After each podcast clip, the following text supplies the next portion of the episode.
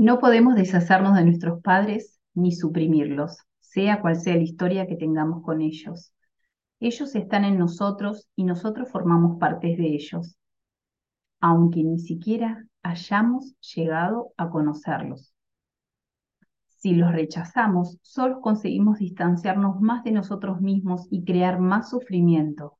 Aquellos dos maestros habían sido capaces de verlos, yo no. Mi ceguera era literal y metafórica al mismo tiempo. Ahora empezaba a despertar, sobre todo al hecho de que había dejado en mi casa un lío enorme. Llevaba años juzgando a mis padres con severidad. Me figuraba que yo estaba más capacitado, que era mucho más sensible y humano que ellos. Les culpaba de todas las cosas que yo creía que estaban mal en mi vida. Ahora tenía que volver con ellos para reponer lo que me faltaba en mi propio ser, a saber, mi vulnerabilidad. Estaba empezando a darme cuenta de que mi capacidad de recibir amor de los demás estaba asociada a mi, a mi capacidad de recibir amor de mi madre. Con todo, no iba a resultar fácil aceptar su amor. Mi vínculo con mi madre estaba tan roto que cuando ella me abrazaba me sentía como si hubiera caído en una trampa para osos. El cuerpo se me tensaba, como para crear un caparazón que ella no fuera capaz de atravesar. Esta herida afectaba todos los aspectos de mi vida y sobre todo a mi capacidad para mantenerme abierto en una relación de pareja. Mi madre y yo podíamos pasarnos meses enteros sin hablarnos. Cuando hablábamos, yo encontraba la manera de descartar los sentimientos cálidos que me manifestaba ella, ya fuera por medio de mis palabras o con mi lenguaje corporal blindado. Me presentaba frío y distante. A la vez, yo lo acusaba de no ser capaz de verme ni de escucharme. Era un callejón sin salida emocional. Dispuesto a curar nuestra relación rota, tomé un vuelo a Pittsburgh, la ciudad donde estaba mi casa familiar. Llevaba varios meses sin ver a mi madre. Cuando llegué a la casa, sentí la tensión que se acumulaba en mi pecho. No estaba seguro de que fuera posible reparar nuestra relación. Yo tenía dentro demasiados sentimientos en carne viva. Me preparé para lo peor, representándome mentalmente la situación. Ella me abrazaría y yo, que no deseaba otra cosa que ablandarme en sus brazos, haría exactamente lo contrario, María de acero. Y aquello fue lo que pasó.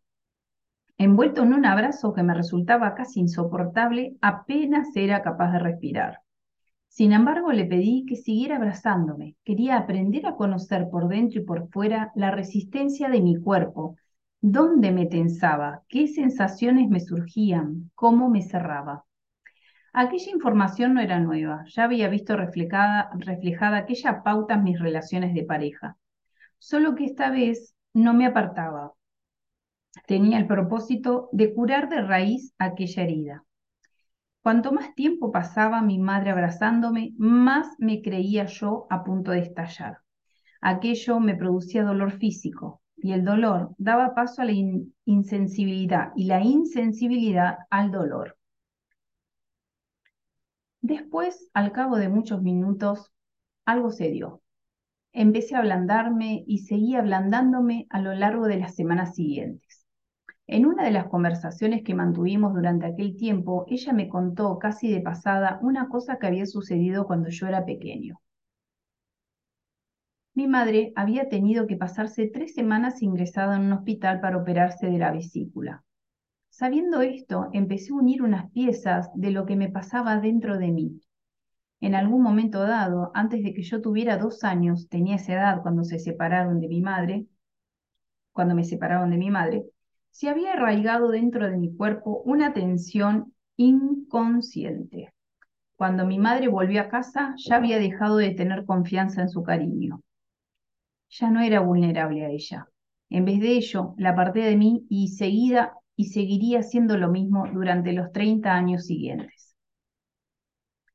Hubo otro hecho temprano que también pudo contribuir al miedo que tenía a que mi vida se arruinara de pronto.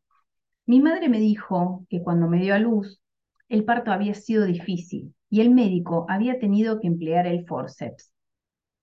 A consecuencia de ello, nací con múltiples magulladuras y con el cráneo algo hundido. cosa bastante común en los partos con forceps. Mi madre me develó, con pesar por su parte, que cuando vio mi aspecto al principio le costaba trabajo hasta traerme en brazos. Su relato me llegó hondo y me ayudó a explicarme ese sentimiento de estar arruinado que yo conocía tan profundamente.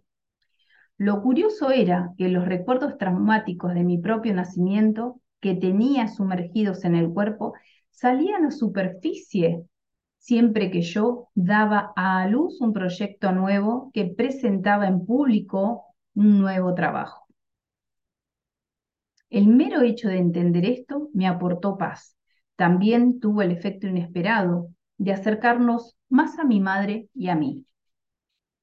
Mientras reparaba el vínculo con mi madre, empecé a construir también mi relación con mi padre.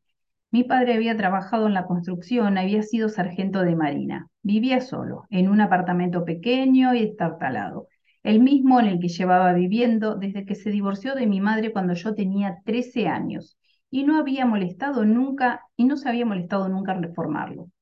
Como siempre, había herramientas viejas, tuercas, tornillos, clavos, rollos de cable eléctrico y de cinta adhesiva dispersos por las habitaciones y por el pasillo. Cuando estábamos juntos en aquel mar de hierro y acero oxidados, le dije que le echaba mucho de menos. Fue como si las palabras se evaporaron al vacío. Él no supo qué hacer con ellas. Yo había anhelado desde siempre estrechar mi relación con mi padre, pero ni él ni yo habíamos sabido hacerlo. Sin embargo, aquella vez seguimos hablando. Le dije que le quería y que había sido un buen padre. Le conté los recuerdos que tenía de las cosas que había hecho él por mí cuando yo era pequeño. Sentí que él escuchaba lo que estaba diciendo, a pesar de que sus actos daban a entender lo contrario. Se encogía de hombros, cambiaba de tema. Tuvimos que pasar muchas semanas hablando y compartiendo recuerdos. Una de las veces que estábamos comiendo juntos me miró fijamente a los ojos y me dijo, Nunca creí que me quisieras. Me quedé casi sin respiración. Estaba claro que los dos teníamos dentro un gran dolor acumulado. En aquel momento algo se rompió y se abrió. Eran nuestros corazones. A veces el corazón debe romperse para poder abrirse.